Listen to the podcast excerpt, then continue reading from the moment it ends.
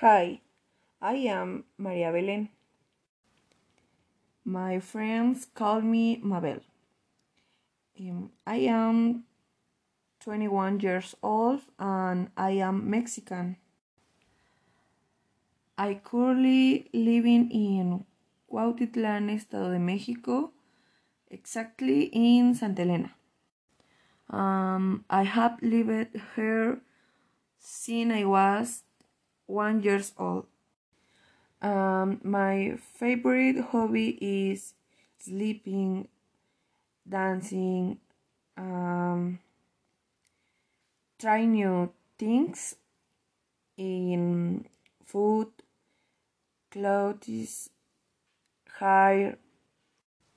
But what I do most in my free time is watch movies or dance. Um, my morning routine start dancing when I wake up, have breakfast dancing, take a bath and get ready dancing, and go to the gym and the dance. I really like to dance.